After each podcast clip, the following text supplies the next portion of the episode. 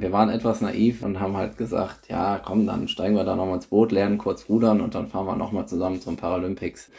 Die Meinung zu der Sportart hat sich natürlich ganz schnell geändert oder zu den Ambitionen, als wir das erste Mal im Ruderboot saßen.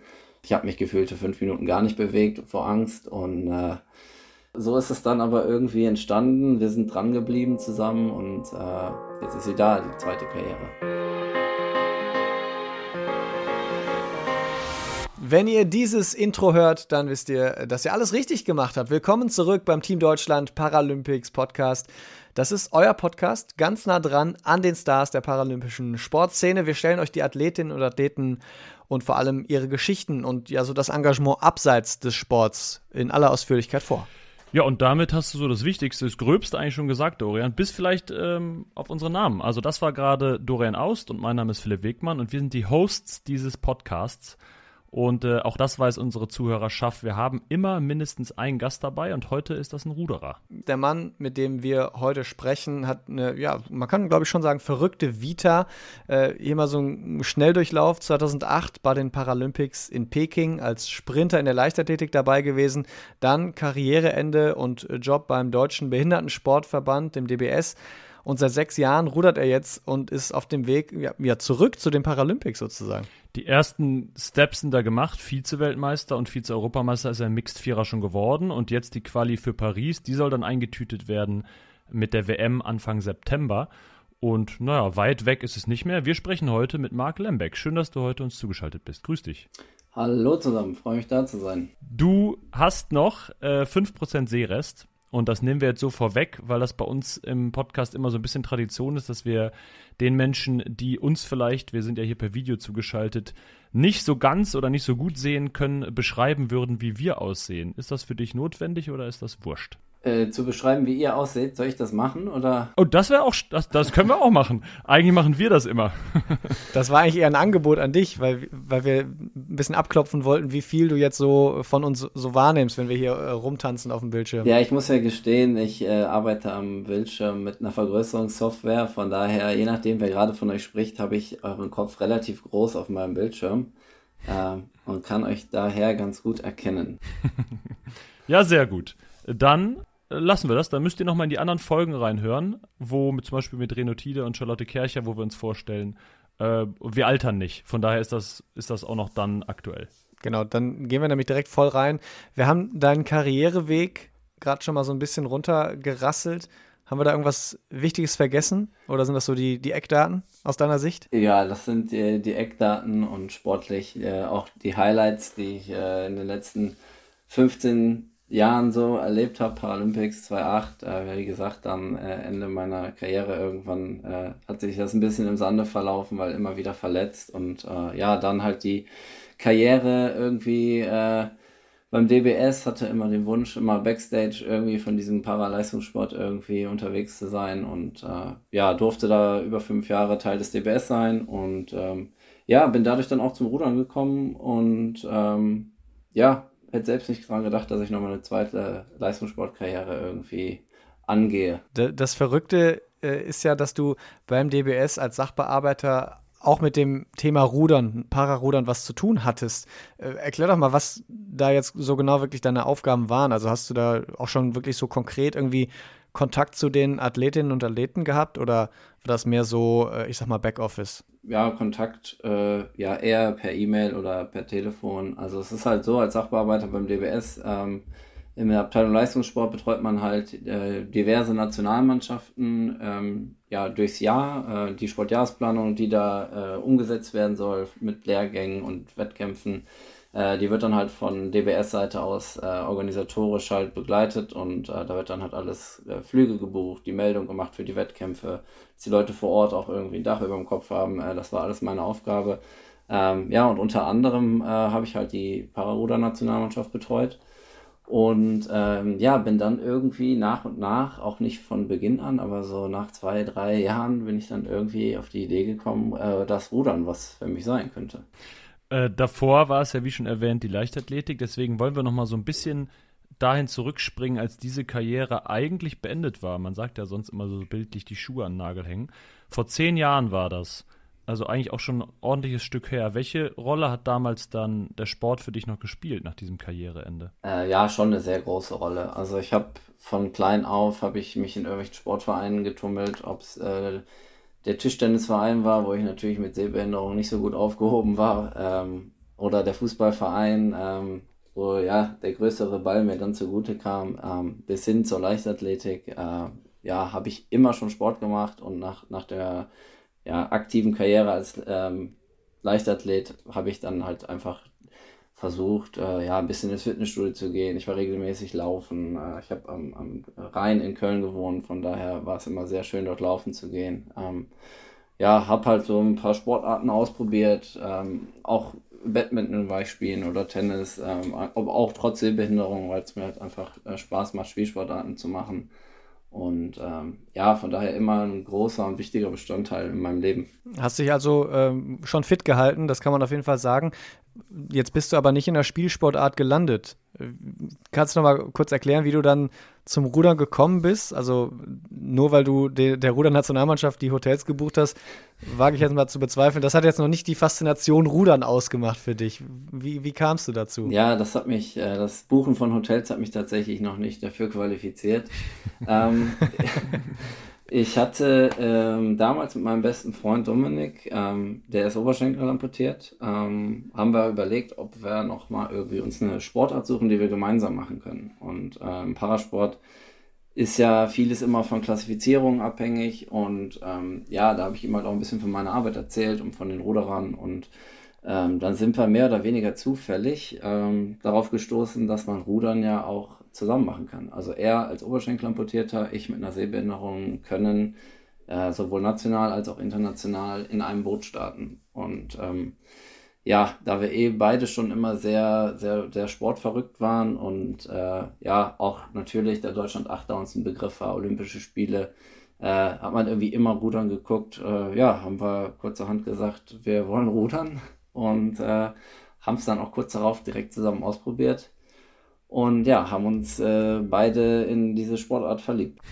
Aber da reden wir jetzt zu dem Stadium, das ist ja dann noch so parallel zum Job beim DBS wahrscheinlich passiert. Da reden wir über äh, einfach eine, eine Freizeitbetätigung, einfach nur mal ausprobieren und irgendwie ein bisschen gemeinsam Sport treiben? Oder war das schon so ein Hintergedanke, mal gucken, was geht? Fast wie so eine Jux-Idee eigentlich. Ja, es hört sich so an, aber natürlich ähm, wir waren etwas naiv, sag ich mal, und haben halt gesagt, ja, komm, dann steigen wir da nochmal ins Boot, lernen kurz rudern und dann fahren wir nochmal zusammen zum Paralympics. Also das war so ein bisschen, ja, ein bisschen überspitzt jetzt dargestellt, aber so in etwa war es eigentlich schon. Und ähm, ja, das, äh, die Meinung zu der Sportart hat sich natürlich ganz schnell geändert oder zu den Ambitionen, als wir das erste Mal im Ruderboot saßen.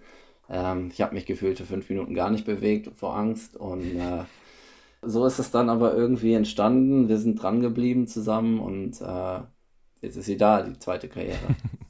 Und anscheinend hat äh, dir das so gut gefallen, diese Sportart, dass du dann auch beruflich dich dahin entwickelt hast und jetzt beim Deutschen Ruderverband bist äh, und dann neben dem Training noch arbeitest. Äh, wie ergänzen sich da die Aufgaben und das Training? Passt das zusammen? Ist das sehr praktisch? Buchst du jetzt deine eigenen Hotels quasi? Ja, schön wäre es manchmal, ne? Am, lieb, am, liebsten macht man alles selbst. nee, Quatsch. Äh, ich bin beim äh, Deutschen Ruderverband als Event- und Inklusionsmanager ähm, auf einer Projektstelle, die über den DOSB finanziert wird. Ähm, und Kern meiner Aufgabe ist eigentlich, die Strukturen im, im, im Pararudern auf nationaler Ebene halt zu verbessern. Also einen Zugang für Menschen mit Behinderung in Vereinen zu schaffen, ähm, die Wahrnehmung zu stärken oder einfach äh, uns sichtbar zu machen, dass es halt diesen Sport auch für Menschen mit Behinderung gibt. Und äh, mein Chef weiß natürlich, äh, wie zeitaufwendig diese Sportart ist und entsprechend genieße ich da schon sehr, sehr viele Freiheiten und kann meine äh, wöchentliche Arbeitszeit von 30 Stunden, ich, ich sag mal, mir so einteilen, wie es halt passt, ob ich jetzt äh, dann bei einem Lehrgang bin, bei einem Wettkampf oder mal eine trainingsfreie Woche habe, da bin ich wirklich sehr, sehr flexibel, was die Arbeitszeit angeht. Äh, und natürlich auch sehr dankbar, weil anders wird es natürlich auch nicht gehen. Wie kam denn dann der, der Umschwung, dass du gesagt hast, okay, das wird jetzt tatsächlich eine Leistungssport, eine, eine zweite Leistungssportkarriere, nachdem du äh, beim ersten Mal im Boot sitzen äh, noch, noch äh, gelähmt warst vor, vor Angst äh, in dem Boot, was ja, was ja brutal wackelig ist. Ne? Also ich saß ein einziges Mal drin, da, da denkst du wirklich, dass äh, du, du sitzt eigentlich nur auf, auf, auf so einem Zentimeter dünnen Holzstück. Ja, man denkt, man kann nur kentern, tatsächlich beim ersten Mal. ja, es war ähm, tatsächlich war es so, dass ich äh, dass ich halt irgendwie Voraussetzungen mitgebracht habe, die für den Rudersport irgendwie ganz gut waren. Also ich habe ja schon erzählt, dass ich auch nach meiner Leichtathletikkarriere einfach viel Sport gemacht habe. Ähm, und ich bin halt schon immer aus dem Ausdauer, in dem Ausdauerbereich relativ gut gewesen. Von daher habe ich da eine gute Grundlagenausdauer mitgebracht, die man beim Rudern halt einfach braucht. Ähm, ja, und die, die notwendige Kraft, die holt man sich dann halt im Kraftraum. Und ähm, ja, von daher waren die Zubringerleistungen ganz in Ordnung. Ich musste halt in Anführungsstrichen nur noch das Rudern lernen. ähm, ja, was bis heute ein äh, täglicher ein täglicher Kampf ist. Also es läuft an Tagen gut und an Tagen auch wieder schlecht. Ähm, man lernt da tatsächlich nie aus. Aber äh, um da nochmal nachzuhaken, äh, es geht ja auch so ein bisschen um den, um den Mindset, ne? Du warst, hast die Karriere beendet und wenn du dann Sport gemacht hast, dann war das halt Freizeit. Und jetzt ist es halt wieder, ja, fast wie so eine Art Job und dadurch, dass du in einem Boot eben nicht alleine sitzt, auch irgendwo eine Verantwortung dem Team gegenüber. Wann, wann hat es für dich so Klick gemacht und du hast gesagt, okay, ich pack's echt nochmal an. Ich, ich bin jetzt echt nochmal äh, wirklich Spitzensportler, weil der warst du ja zwischenzeitlich einige Jahre halt nicht mehr. Ja, ja, absolut. Also der, der, äh, die tatsächliche Entscheidung dann dafür, nochmal wirklich diesen Weg zu gehen und eigentlich, also man ordnet ja dem Sport alles unter und diese Entscheidung ist tatsächlich dann äh, irgendwann getroffen oder habe ich irgendwann getroffen, als ich gemerkt habe, dass, dass da auch was, dass sich das lohnen könnte. Also, dass der Weg zu den Paralympics kein Wunschtraum ist, sondern dass das auch nochmal Realität werden könnte. Rudern ist ja eine, von eine tolle Sportart, um auch einfach schöne Plätze dieser Welt zu sehen. Also wir sind immer am Wasser, und äh, immer an schönen Orten. Und von daher äh, ja, hat sich da einfach die Möglichkeit irgendwann so herauskristallisiert, da wirklich nochmal international Wettkämpfe zu betreiben, vielleicht auch nochmal irgendwie was zu gewinnen. Und das ist ja, das ist ja das, wofür man Leistungssport macht. Also am Ende des Tages will man nicht nur dabei sein, man will auch Erfolge einfahren. Und äh, wie du gerade schon gesagt hast, mit einem Team dahinter gemeinsam da in einem Boot zu sitzen und äh, über die Strecke zu gehen, das gibt einem halt auch persönlich sehr, sehr viel. Und das sind halt dann, äh, das dann halt jede Trainingsstunde, die man dann die Wochen und Monate vorher investiert, halt einfach, äh, ja, sinnvoll eingesetzte Zeit, schöne Zeit. Und das, was euch jetzt bevorsteht, nämlich das Highlight im September, die WM, ist ja dann äh, ein bisschen entscheidend, denn da geht es um die Quali für Paris. Wie schätzt ihr denn euer Boot ein? Wie schätzt ihr denn eure aktuelle, an euren Trainingsstand quasi ein? Ja, aktuell kann man, kann man glaube ich sagen, dass wir schon Hoffnung haben dürfen. Ähm, wir hatten wirklich schwere Jahre, sage ich einfach mal, was den Erfolg angeht. Wir haben wirklich ähm, von 2019 an bis Mitte letzten Jahres haben wir eigentlich, sind wir der Musik nur hinterhergefahren. Haben dann letztes Jahr im Sommer äh, noch eine neue Athletin dazu bekommen, die früher im olympischen Bereich gerudert ist. Und da, da hat es dann letztes Jahr irgendwie, kam, kam dann so die Wende, wo wir dann bei der bei der EM in München schon Bronze geholt haben, bei der WM dann Silber, dieses Jahr nochmal EM Silber. Von daher ähm, glaube ich, können wir da guter Dinge sein, dass wir die Quali im September holen. Auch da muss man dann natürlich sagen, jedes, jedes Rennen muss erstmal gerudert werden. Und ähm, ja, man weiß ja, wie es manchmal läuft im Sport. Ne? Ähm, von daher sind wir hoffnungsvoll und äh, hoffen, dass es klappt. Da geht es um die zweite Paralympics-Teilnahme. Und äh, ich weiß nicht, wie oft es äh, Leute geschafft haben, praktisch 16 Jahre nach ihrer ersten dann die zweite zu haben. Das ist ja schon wirklich der Wahnsinn.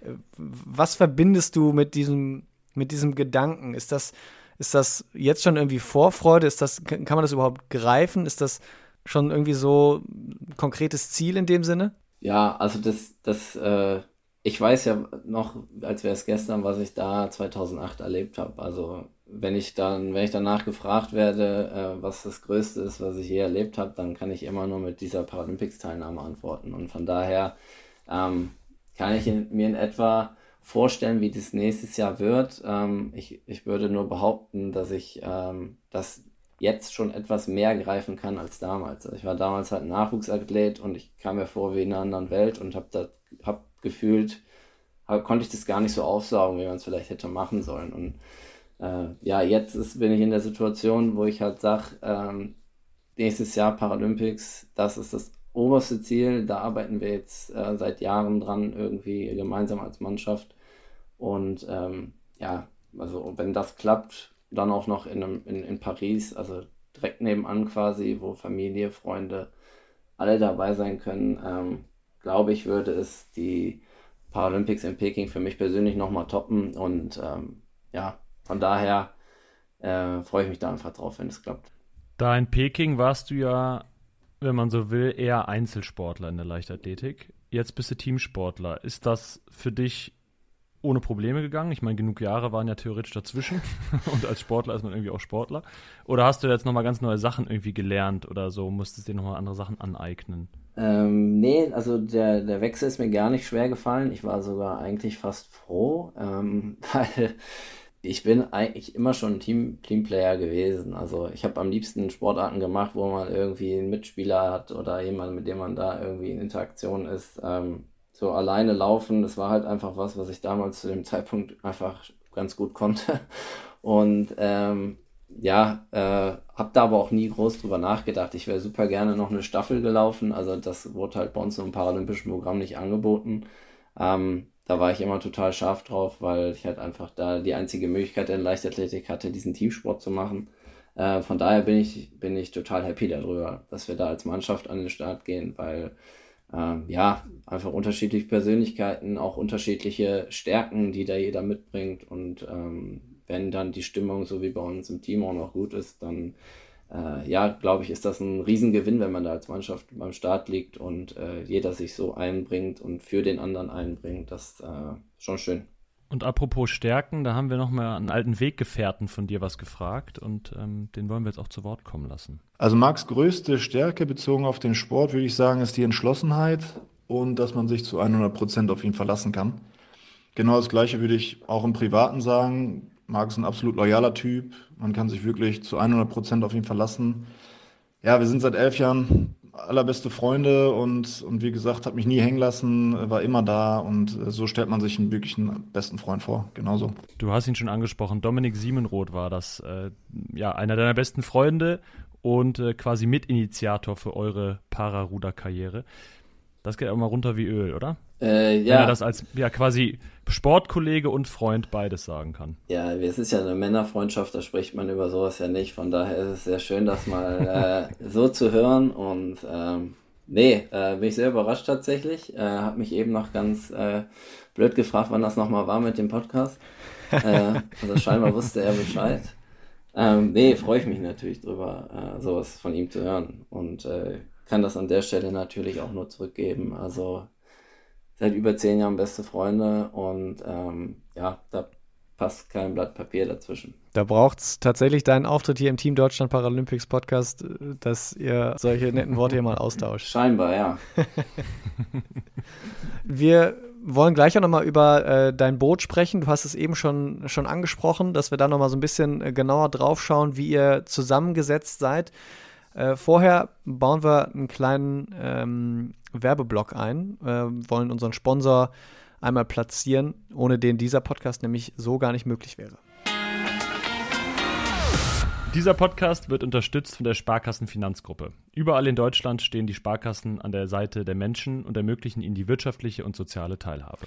Im Sport engagieren sie sich jährlich mit über 90 Millionen Euro. Das ist Geld für Vereine, das deutsche Sportabzeichen, die Elite-Schulen des Sports und für die Athletinnen und Athleten vom Team Deutschland und natürlich auch vom Team Deutschland Paralympics. Und warum? Weil es um mehr als Geld geht. Äh, du startest in der Bootsklasse äh, Paramixed Vierer.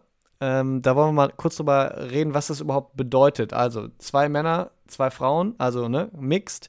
Äh, dazu müssen aber auch verschiedene äh, Beeinträchtigungen im Boot sozusagen vertreten sein. Mindestens eine Person maximal zwei dürfen blind sein. Du bist äh, entsprechend einer von denen. Ähm, gib uns doch mal kurz einen, einen, Einblick. Erklär mal, wie so dieses Zusammenspiel funktioniert, äh, welche äh, ja, Regelungen da sonst noch gelten. Weil das ist ja schon, schon sehr spezielle, spezielle Zusammensetzung, selbst für den Parasport, dass das so, äh, ich sag mal, bunt zusammengewürfelt wird. Ja, absolut. Also es ist auch wirklich kompliziert. Also obwohl ich im Parasport zu Hause bin, äh, musste ich damals, als ich mir die Sachen durchgelesen habe, auch wirklich zwei, drei, viermal lesen, weil es wirklich kompliziert ist. Also, ähm, ich fange mal mit dem Boot an. Wir sind ein, äh, ein Riemenboot, was äh, von einer Steuerperson, also in unserem Fall einer Steuerfrau, gesteuert wird. Diese Steuerperson hat muss keine Behinderung haben. Äh, Riemenrudern heißt äh, im Übrigen ein halber Deutschlandachter, also wir rudern mit einem Ruder auf je einer Seite. Und ähm, von den Behinderungen her ist es halt so, ähm, dass wir sehbehinderte Menschen und auch Leute mit äh, körperlicher Beeinträchtigung zusammen in ein Boot sitzen. Ähm, wichtig ist nur, dass wir unabhängig von der Behinderung zwei Männer und zwei Frauen haben und ähm, wie du schon gesagt hast, zwei Leute dürfen eine Sehbehinderung haben, wobei man auch da nochmal unterscheiden muss, dass ähm, davon mindestens eine Person eine hochgradige Sehbehinderung haben muss, so wie ich zum Beispiel. Ja, und Körperbehinderte, das äh, ja, definieren sich dann über äh, versteifte Sprunggelenke, äh, motorische Probleme in der Umsetzung einfach aufgrund der körperlichen Einschränkungen, was die Ruderbewegung angeht. Ähm, ja, und so versucht man dann mit Sehbehinderungen, wie gesagt, versteiften Sprunggelenken oder einer motorischen Einschränkung, äh, ja, das Ganze übereinander zu bekommen und äh, schnell zu rudern. Wie klappt das? Also wie trainiert ihr das? Ähm, wir kommen in ja, einer Vielzahl von Wochenenden äh, zusammen, äh, bei uns am, aktuell am, am äh, Stützpunkt in, in Essen und äh, ja, versuchen so viele gemeinsame Kilometer wie nur möglich zusammen zu machen. Und ähm, also ich zum Beispiel als, als Mensch mit Sehbehinderung habe ja keine körperliche Beeinträchtigung in, im klassischen Sinne, äh, sodass ich die ganz normal die Ruderbewegung halt ausüben kann. Das können die anderen in meinem Boot auch, wir haben halt meinen Bootspartner, der Jan, der hat versteifte Sprunggelenke, der hat dann halt ein anderes Stemmbrett als ich. Er versucht dann über dieses spezielle Stemmbrett seine Einschränkung etwas weniger ausprägend, sage ich jetzt einfach mal, zu machen, um halt einfach die bestmögliche Bewegung im Boot hinzubekommen. Ja, und das versuchen wir halt über viele, viele gemeinsame Ruderkilometer so übereinander zu bringen, dass wir am Ende ein schnelles Boot haben. Und das heißt, dass wir halt den Fokus darauf legen, gemeinsam Rhythmus zu fahren, ähm, gleichzeitig mit dem Blatt im Wasser sind und auch wieder raus sind. Und äh, um das hinzubekommen und, dann, und um dann am Ende ein schnelles Boot zu haben, bedarf es dann halt schon mehrere tausend Kilometer im Jahr, wobei man auch da dazu sagen muss, ähm, dass man die nur schwer hinbekommt im, im Parasport, weil man da halt einfach auch neben dem Sport meistens ja noch den Beruf hat. Von daher nehmen wir da jeden Kilometer, den wir kriegen. Und äh, ja, aktuell scheint es ja ganz gut zu funktionieren. Wie, wie gefällt es dir in diesem Boot? Äh, weil du könntest ja auch äh, in einem anderen Boot starten, auch wenn es äh, vielleicht dann nicht, nicht auf paralympischer Bühne stattfinden würde. Ähm, weil im Endeffekt ist ja das auch so ein bisschen der Kerngedanke des Sports, dass man verschiedene Menschen in, im Parasport dann mit verschiedenen Einschränkungen äh, zusammenbringt. Das ist ja dann doch was äh, Besonderes. Äh, ja, absolut. Also ich bin im Training beispielsweise steige ich auch mal ein anderes Boot, aber jetzt im Wettkampf äh, bin ich schon sehr, sehr happy, dass wir diesen Vierer haben und dass ich da auch mit Leuten oder die halt auch eine andere Beeinträchtigung haben.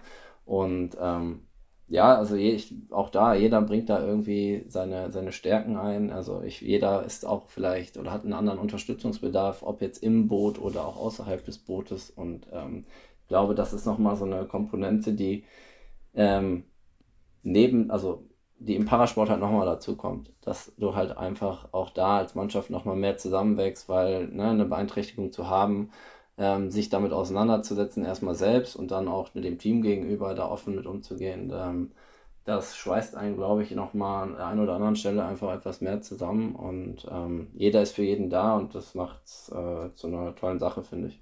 Jetzt hast du von so vielen Sportarten erzählt, auch eben, äh, was du immer zwischendurch ausprobiert hast, Team, Nicht-Team-Sportart. Was ist denn jetzt eigentlich so deine Herzenssportart? Jetzt hast du aus so vielen geschöpft, du musst jetzt wahrscheinlich Rudern sagen, aber du, du darfst bei uns auch was anderes sagen. Als kein anderer da mitkriegt, wenn ich das jetzt hier Genau, ist quasi, es ist ja wie im Wohnzimmer hier, das ist das Schöne bei Podcast, immer sehr intim. Der Bundestrainer hört nicht zu. Ja, dem werde ich den Link nicht schicken. Ähm, tatsächlich, Rudern ist schon ganz, ganz weit vorne. Ähm, hab die Sportart tatsächlich nicht von Anfang an so, so geliebt, wie ich es mittlerweile tue. Also man äh, entdeckt da auch immer wieder einfach äh, ja, schöne neue Sachen. Ähm, also kurz Beispiel, sonntags morgens um 9 Uhr auf dem See zu sein, wo keine andere Menschenseele ist. Äh, es liegt noch Nebel auf dem Wasser und äh, ja, die Natur äh, um einen herum zu haben, ist einfach ein schöner Moment und äh, ja, ein Privileg, dann dort auch diesen Sport betreiben zu dürfen. Genauso wie es Rennenfahren macht halt einfach mega Bock. Von daher ist Rudern da schon ganz weit vorne, aber ich äh, muss leider gestehen, dass ich äh, doch den Fußball auch äh, sehr, sehr, sehr schätze. äh, und eigentlich, äh, es gibt eigentlich keinen Tag, wo ich mich nicht irgendwie mit dem Fußball auseinandersetze. Naja, du kannst ja 2028 dann im Blindenfußball starten. Äh, genau, das probieren wir dann. Äh, vielleicht. Kein Ende für die Karriere quasi. Ja, ich glaube, ich glaub, der Körper macht das nicht mehr mit, aber äh, vielleicht als Zuschauer. Du hast jetzt eben schon angesprochen, was dich am Rudern äh, so fasziniert, da auf dem See, wenn der Nebel noch auf dem Wasser liegt. Das äh, stelle ich mir wirklich malerisch vor. Äh, die Anfänge waren aber jetzt nicht ganz so malerisch. Du äh, trainierst und wohnst in Leverkusen. Äh, logischerweise ist da der Rhein direkt. und du äh, warst auch das ein oder andere Mal auf dem Rhein unterwegs. Das ist dann zwischen Bayerwerk und Leverkusener Autobahnbrücke jetzt nicht ganz so malerisch und vor allen Dingen sind da halt auch die, die richtig äh, fetten Dampfer unterwegs.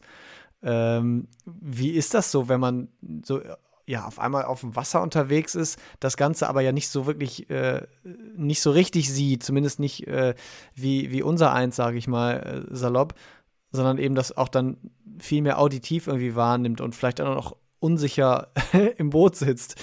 Das, das ist ja schon eine heikle Angelegenheit gewesen am Anfang, oder? Äh, ja, total. Also es ist tatsächlich äh, eine Frage von Vertrauen halt in, in die Personen, die mit einem rudern. Ähm, das, das muss man an der Stelle dann einfach haben. Äh, ich habe am Anfang, also auch als ich mit Domme zu, dann, zusammen dann im, im Zweier gerudert bin, ich habe mich immer umgedreht, ne? Und das gab jedes Mal von Dom eine Ansage, weil er genauso gut weiß wie ich, dass das nichts bringt, außer Unruhe ins Boot, wenn ich mich umdrehe, weil ich eh nichts sehe. Aber ich habe einfach so viel Schiss gehabt am Anfang, dass ich immer gedacht habe, wir fahren da gleich irgendwo drauf und ich muss mitgucken und hast du nicht gesehen. Ähm, das mache ich in seinem Auto übrigens immer noch. Äh, da gucke ich auch immer mit, ob da auch kein Fahrradfahrer kommt oder so. Und äh, ja, findet er immer ganz witzig, äh, dass ich da mal mitgucke. Und äh, Nee, da gehört einfach viel Vertrauen zu, ähm, dann auch einfach die Verantwortung abzugeben an, an deine Bootspartner und ähm, äh, ja, hat mich entsprechend viel, viel Überwindung gekostet, weil auch das muss ja dann irgendwie erstmal, erstmal wachsen irgendwie und äh, ja, über die x Male, die man dann halt unfallfrei gerudert ist zusammen, äh, ja, wird das Vertrauen dann halt auch einfach gestärkt und ja, mittlerweile äh, kann ich mich 90 Minuten in ein Boot setzen und einfach äh, rudern, ohne zu gucken, wo es lang geht, weil ähm, ich weiß, dass das andere im Griff haben. Du hast auch eben schon mal angesprochen, dass du äh, dann doch ja, Angst hattest vor Unfällen, äh, beziehungsweise auch die Verletzungen oder beziehungsweise das, das Wundenlecken äh, nicht weniger wird, je, je, mehr der Körper voranschreitet. Ähm, eigentlich sagen das ja nur Personen, bei denen der Körper nicht so richtig mitmacht und äh, jeder Wettkampf ist immer wieder ein neuer Schmerz und so. Sowas hast du auch im Vorgespräch so ein bisschen erzählt. Das klingt aber irgendwie so, als, also es klingt ja nicht so nach Spaß. Ähm, sind die Paralympics denn jetzt, ist das, das, ist die Motivation hält dich ja trotzdem dran? Mm, ja, also man muss ja dazu sagen, also man hat ja immer, wenn man 10, 12 Mal die Woche irgendwie die Sportklamotten anzieht und äh, in irgendeiner Form halt Sport macht, ähm, dann glaube ich, bleibt es auch nicht aus, dass es mal irgendwo zwickt oder äh, bei mir ist es halt oft dann die Schulter, die halt einfach wehtut und äh, wie du schon gesagt hast, Wundenlecken. Ähm, ja, der, der Anteil des Wundenleckens wird auf jeden Fall größer äh, mit zunehmendem Alter. Äh, Ob es dann in Form von Physiotherapie ist, ähm, wo ich mehrfach die Woche hin muss, sage ich mittlerweile. Früher durfte ich dahin und wollte dahin, heute muss ich dahin, weil sonst habe ich das Gefühl, kann ich mich am nächsten Tag nicht mehr bewegen. Ähm, nee, das gehört halt irgendwie alles dazu und ähm, ja, ich sag dann immer, dass ich nach so einer Behandlung dann wieder hergestellt bin, äh, um weiterzumachen. Und äh, ja, gehört halt irgendwie, irgendwie mit dazu. Und äh, ja, ich glaube, äh, dieses Leid nimmt man gerne in Kauf für das, was man dann am Ende, am Ende hoffentlich dafür bekommt. Äh, was man dafür bekommt oder was man sich auch mal vielleicht gönnen möchte nach so einem harten Wettkampf, ähm, da müssen wir jetzt gestehen, haben wir noch mal einmal äh, Dominik Siemenroth äh, zu Rate gezogen, der uns da was über euch zwei äh, erzählt hat oder über dich eigentlich eher. Also motiviert zum Training braucht man Marc tatsächlich nicht. Da ist er eigentlich immer ganz gut am Start und gibt da auch immer alles. Aber wenn wir zum größten Laster kommen, würde ich jetzt sagen, gerade nach einem erfolgreichen Wettkampf, Ernährung ist immer wichtig, gar keine Frage. Aber auch, wie gesagt, nach einem erfolgreichen Wettkampf darf es dann auch mal der Döner des Vertrauens sein. Und genau den lässt er sich eigentlich in der Regel auch nicht nehmen. Was macht einen guten Döner aus? Ja, äh, wo fange ich da an? Ne? Brot, Fleisch, Soßen, Salat ist zweitrangig. ja, das ist, glaube ich, das Wichtigste an einem guten Döner. Und natürlich bin ich von der Antwort jetzt nicht überrascht, weil ich immer dabei bin.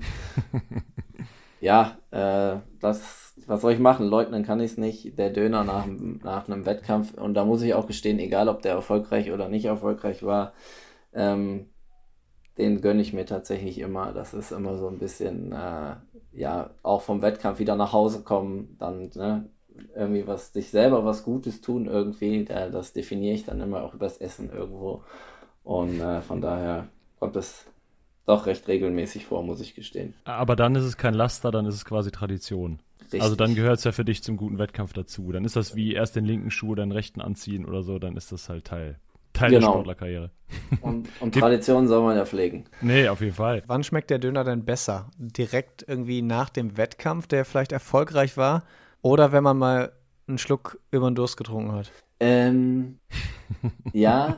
miese Falle, miese Falle. Nee, nee, das schon, die Frage ist schon gut und auch da habe ich natürlich meine Erfahrungswerte. ähm, der Döner des Vertrauens, der schmeckt natürlich immer, egal ob nach einem Wettkampf oder nach äh, einem langen Abend. Ähm, das Schlimme ist nur, dass der Döner nach einem langen Abend wenn der gut schmeckt, meint man ja, dass der auch gut war. Und wenn man den dann irgendwann nochmal nüchtern zu sich nimmt, stellt man fest, dass der doch nicht so gut war. Ja. Ähm, so war es zumindest früher. Ich muss gestehen, das ist schon länger nicht passiert. äh, ja, und der Dönermann des Vertrauens ist direkt ums Eck, von daher äh, weiche ich da auch nicht mehr aus. Das ist gut zu hören. Heißt, äh, also beim Marc darf es tatsächlich dann auch mal ein Döner sein. Hört man auch nicht von jedem äh, Sportler. Das macht er dann auch unabhängig vom, äh, von dem, was der Ernährungscoach sagt. Äh, Sportlerinnen und Sportler sind ja ansonsten insgesamt sehr diszipliniert. Das wird auch für dich gelten, Marc, und bringen entsprechend auch Opfer. Äh, genau darum geht es in der aktuellen Folge unseres Partner-Podcasts, dem Team Deutschland Podcast. Da ist nämlich in der aktuellen Folge die Schwimmerin Anna Elend zu Gast. Dass ich zum Beispiel Weihnachten schwierig nach Hause gehen kann, weil ich Training habe, ist für andere Leute selbstverständlich und es geht dann nicht für mich, weil ich in den USA bin, weil ich so weit weg von meiner Familie bin. Da geht es um Opferbereitschaft, All-in-Mentality und ihr Leben in den USA. Das ist also die neue Folge, findet ihr überall, wo es Podcasts gibt, also klickt auch da mal gerne rein. So, Marc, äh, wir wollen mit dir jetzt nochmal äh, gegen Ende oder Richtung Abschluss ähm, ein Spielchen spielen, beziehungsweise eine Kategorie leben lassen, die wir äh, jedes Mal machen, mit allen Gästen, die wir hier haben. Und zwar haben wir drei Sätze, die wir quasi beginnen und du vervollständigst sie dann. Okay. Und äh, Dorian beginnt.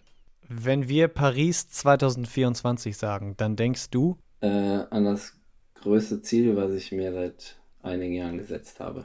In welcher Rolle wird Dominik dabei sein? Ja. Der wird ja irgendwie mit am Start sein. Du sagst es, auf jeden Fall wird er dabei sein. In, in welcher Rolle ist, glaube ich, noch nicht ganz klar, da er mittlerweile auch Trainer ist. Ähm, aber das Wichtigste ist, dass er dabei ist. Ja, irgendeiner muss der den, den, den Pariser Döner da an die Ziellinie bringen. Korrekt.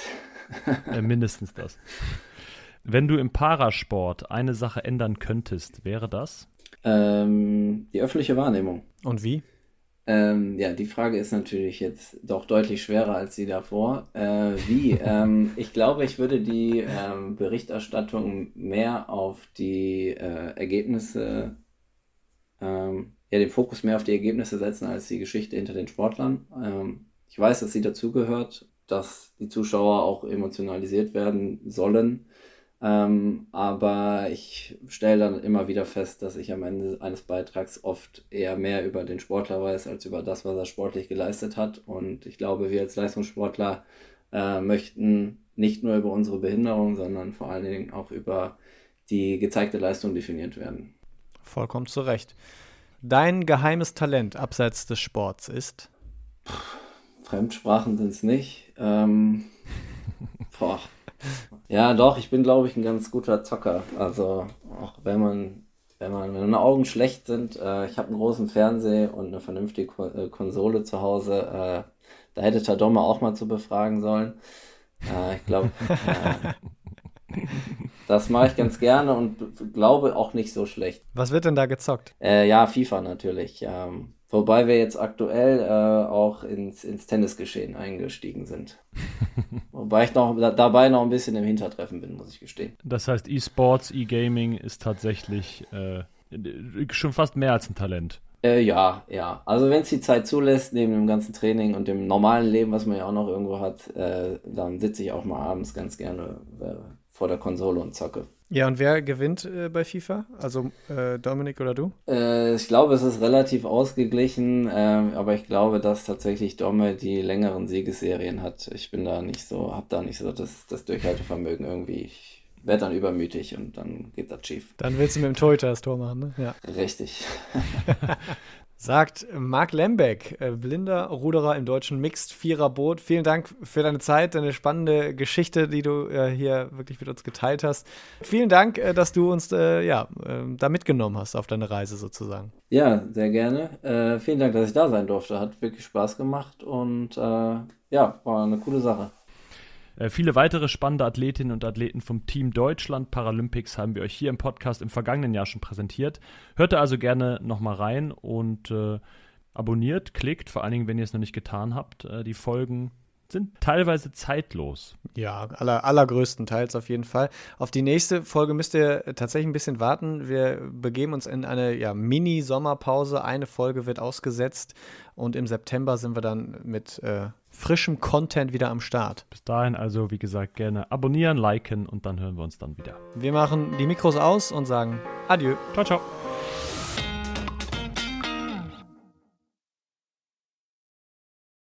Wie baut man eine harmonische Beziehung zu seinem Hund auf? Puh, gar nicht so leicht. Und deshalb frage ich nach, wie es anderen Hundeeltern gelingt, beziehungsweise wie die daran arbeiten. Bei Iswas Dog reden wir dann drüber. Alle 14 Tage neu mit mir, Malte Asmus und unserer Expertin für eine harmonische Mensch-Hund-Beziehung, Melanie Lippisch. Iswas Dog mit Malte Asmus. Überall, wo es Podcasts gibt.